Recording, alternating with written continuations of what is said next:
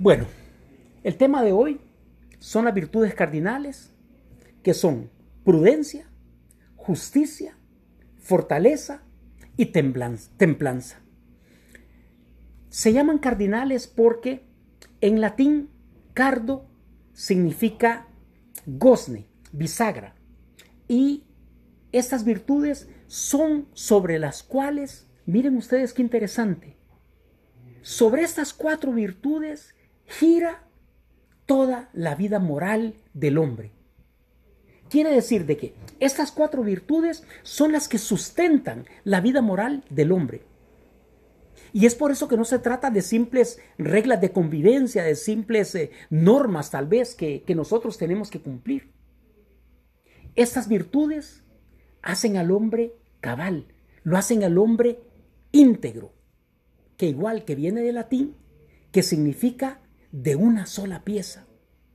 Y es sobre estas virtudes que nuestro Señor infundirá los dones del Espíritu Santo. La integridad para nosotros es la apertura que permite al espíritu humano que el pecado sea expuesto a la luz. Es decir, de que nosotros estemos en un punto de vulnerabilidad tal que nos permita abrir nuestro corazón totalmente y mostrar todas las impurezas que existen dentro de él para que esas impurezas sean limpiadas por nuestro Señor.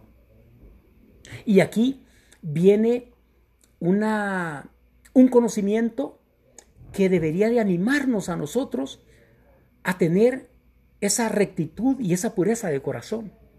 Nadie que no esté dispuesto a exponerse ante Dios, a hacerse vulnerable ante Dios, puede ser íntegro.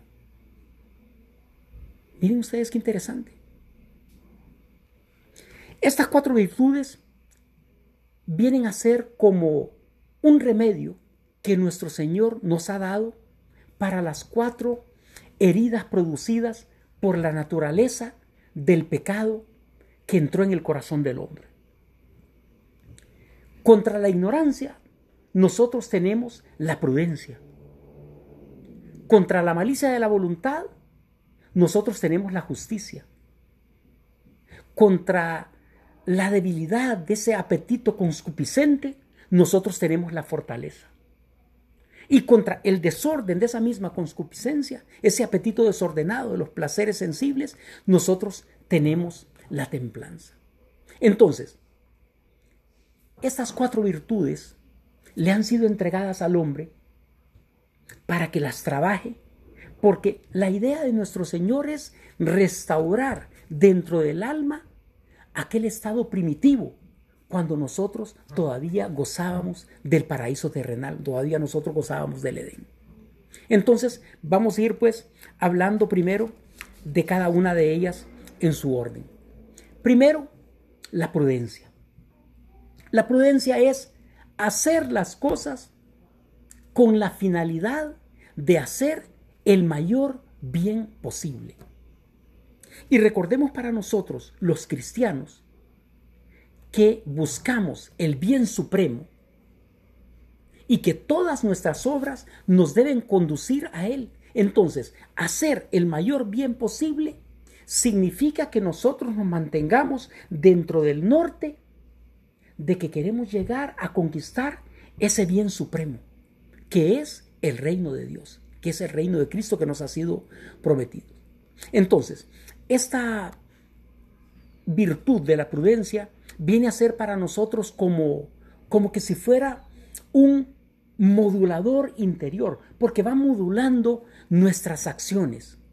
Una persona prudente actúa de acuerdo a lo que es mejor en cada situación que se le presenta para conseguir el resultado deseado, de acuerdo a las circunstancias que le rodean en ese momento en el que él se está enfrentando. Entonces, ese resultado deseado no puede ser pervertido por aquellas cosas que me son más fáciles a mí o que son fruto de mi propio egoísmo. Nosotros siempre tenemos que pensar en las consecuencias que tienen, especialmente nuestros actos, que son los que más impactan a las personas, y las consecuencias que tienen nuestras palabras. Tantas veces nosotros hemos utilizado la franqueza más como una arma que como una virtud que es producto también de la prudencia. Una persona no es franca cuando ha utilizado esto para ofender a los demás. A veces nosotros lo utilizamos como una máscara. Entonces, la idea es que nosotros no podemos ser ni aquel patán que ofende, como por ejemplo, o sea, no tenemos nosotros nada que ver en llegar especialmente a las damas que tanto les incomoda y lo primero que decimos, hey, mira, pero qué gorda que te veo, qué tanto que has engordado. O sea, no estamos ofreciendo nosotros absolutamente ningún beneficio y no es como que esa persona no tuviera un espejo en su casa como para poder verlo. O también aquel hipócrita que miente y decirle a una persona que obviamente sí ha ganado bastante peso, decir, hey, mira, pues te miras muy delgado, te miras muy bien. Porque en realidad le estamos haciendo un daño y le estamos engañando. Entonces, si nosotros hacemos uso de la prudencia, nunca vamos a elogiar una cualidad inexistente. La virtud cardinal de la prudencia nos va a ayudar a saber en qué momento decir y hacer las cosas, recordando el principio básico de buscar hacer el mayor bien posible o, en muchos casos, hacer el menor daño posible, porque hay momentos en que nosotros, lo veíamos aquí en la primera lectura, tenemos que llevar la luz a las personas. Y hay momentos en que nosotros necesitamos hacer alguna corrección fraterna, sobre algún acto que nosotros miramos que uno de nuestros hermanos está haciendo y que está equivocado. Pero lo tenemos que hacer primero a la luz de la prudencia y segundo a la luz del amor, porque solamente el amor es el que cambia. Entonces nosotros miramos que esta prudencia abarca básicamente tres elementos. Primero, tenemos que pensar con madurez. Segundo, tenemos que decidir con sabiduría. Y tercero, tenemos que saber ejecutar bien las cosas para no dejar sombra de duda de cuál es nuestra verdadera intención. Al final, la virtud cardinal de la prudencia nos hace más humanos. Ok, pasamos a la segunda virtud, que sería la virtud de la justicia. A través de la humanidad, a través de la historia de la humanidad, una de las cosas que más le ha preocupado al ser humano es la justicia. Así que a nosotros no nos sorprende que las definiciones de justicia sean de las más antiguas. La definición que nosotros vamos a utilizar en este momento viene de legislador romano Ulpiano. Ulpiano básicamente es el responsable por la creación de la, lo que nosotros conocemos como el derecho romano, de la mayor cantidad de reglas que nosotros tenemos en el derecho romano. Era una persona muy interesante y su definición de justicia bien corta, pero bien profunda. Ulpiano decía que justicia es dar a cada quien lo que le corresponde. Y nosotros miramos que, por ejemplo, aquí es donde falla este modelo de socialismo que nosotros tenemos tan presente en América Latina, que su idea básica y lo que ofrece es recompensar de forma igual a aquella persona que trabaja duramente como aquella persona que no trabaja. Y si no, nosotros miramos, por ejemplo, el caso de Venezuela, que pasó de producir 1.3 millones de barriles de petróleo por mes a 430 mil barriles de petróleo. ¿Por qué? Porque si todo mundo va a ser recompensado de la misma manera, trabaje o no, eso se vuelve, al contrario de un estímulo, un desestímulo para aquellas personas que realmente quieren darlo todo. Entonces, este mismo principio igual nosotros lo encontramos en aquella famosa frase del Evangelio, que creo que por aquí también nosotros tenemos una parte de que decía de que al que tiene se le dará y al que no tiene se le quitará. Parte de la virtud de la justicia es aquello donde nos dicen, al que mucho se le dio, mucho se le pedirá. Si nosotros hemos tenido la buena fortuna de que Dios nos ha dado virtudes muy interesantes, cualidades muy interesantes, y que pudiéramos nosotros ponerlas al servicio de los demás y nosotros no lo hacemos, seremos juzgados por eso. Nosotros debemos de estar siempre pendientes cómo usamos los talentos que tan generosamente nos dio nuestro Padre para el servicio de los demás.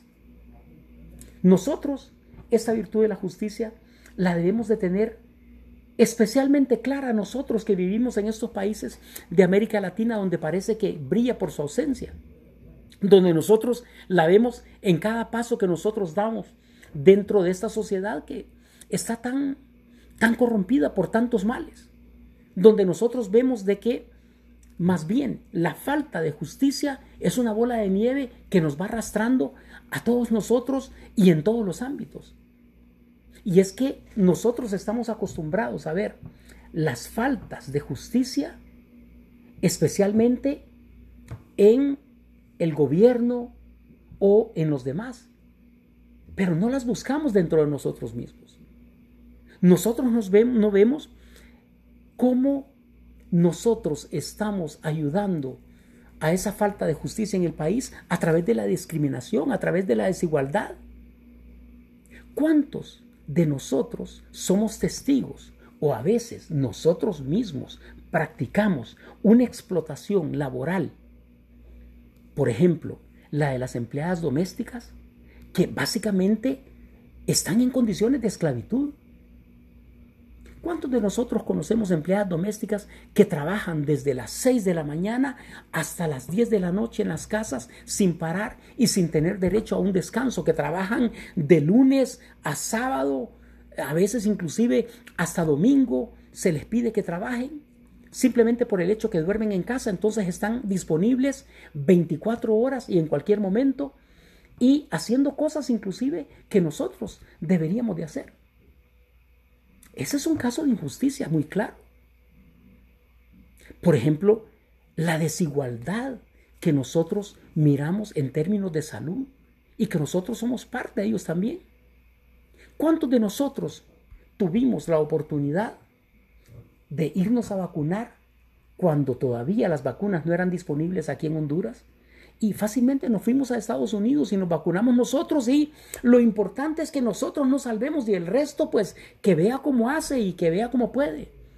Y al final nosotros venimos a incorporarnos ya vacunados al trabajo y al proceso y exigimos de otras personas que no tienen las mismas condiciones de nosotros que arriesguen su vida también o que en aquel momento había que arriesgarla para incorporarse también al proceso de trabajo sin tener las mismas condiciones que nosotros. O las injusticias que nosotros cometemos muchas veces en el tránsito, cuando de repente venimos con el vehículo y nos metemos enfrente a la fuerza, también eso es un acto de injusticia. Entonces, la regla para medir la justicia no siempre es la ley judicial. Lo importante que nosotros tenemos que saber es qué es lo que corresponde a cada uno. Y más especialmente tener la capacidad para juzgar cada caso de forma prudente, utilizando la primera virtud. Ser justos depende de nuestra capacidad para juzgar la realidad, el momento que estamos viviendo y sobre todo juzgarnos a nosotros mismos, que esa es la parte más complicada. ¿Cómo voy a poder juzgar el acto de alguien más si yo no procedo con justicia ante mis propios actos. Es fácil ver el error en los demás, pero cuando llegue el momento de nosotros mirarnos en el espejo, cuesta un poco, porque a veces el propio ego nos pone a nosotros un velo que nos impide ver con claridad, que nos impide ser imparciales. Vamos a la tercera virtud que es la virtud de la fortaleza. La virtud cardinal de la fortaleza consiste en vencer el temor, y esto yo creo que es bastante obvio con la propia palabra, nosotros la utilizamos mucho en ese sentido, pero sin caer en la temeridad.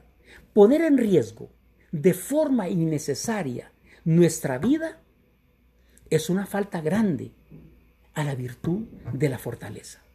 Cuando de repente muchas personas con actitudes temerarias piensan que de esa forma se muestran muy valientes y es todo lo contrario. La virtud de la fortaleza le da fuerza al alma para enfrentar sus luchas más difíciles sin desfiarse de su fin último. Y nuevamente, ¿cuál es nuestro fin último? Alcanzar el reino de Dios. Eso es lo que nosotros queremos. Entonces, a través de la fortaleza nosotros podemos vencer el temor, sobreponernos a todo aquello que sobrepasa nuestros propios límites. O sea, en otras palabras, nos permite volvernos mejores personas. Sobre todo porque nosotros sabemos que la vida no es fácil. Tanto que nosotros nos quejamos, pero esto nos pasa a todos. La vida no fue diseñada para ser fácil, es más, lo decíamos en charlas anteriores.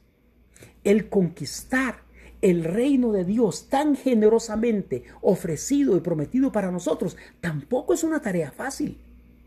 Nunca lo ha sido, ni en los primeros tiempos, ni ahora, ni nunca lo será.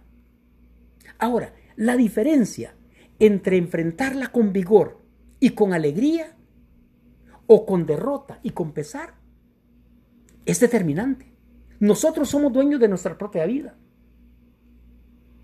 No tenemos nada que hacer frente al destino, frente a las cartas que nos dio el destino. Lo único que nosotros tenemos es que jugar con las cartas que nos dieron, enfrentar lo que es inevitable.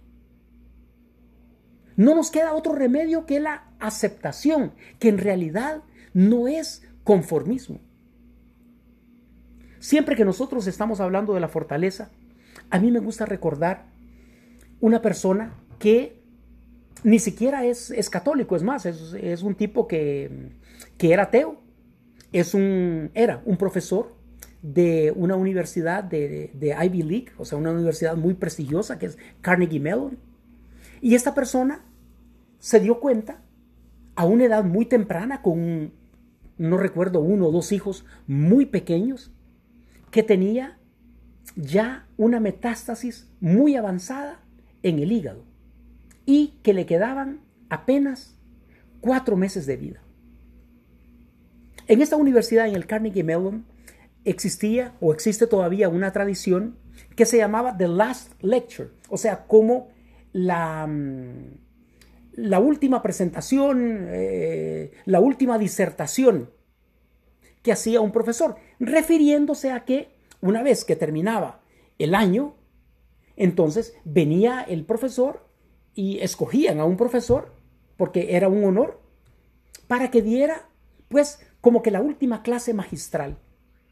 Y en este caso, pues, es tragicómico, porque a esta persona que se llama Randy Posh, le toca a él dar the last lecture, la última presentación, que literalmente era su última presentación, porque era una persona que se estaba muriendo.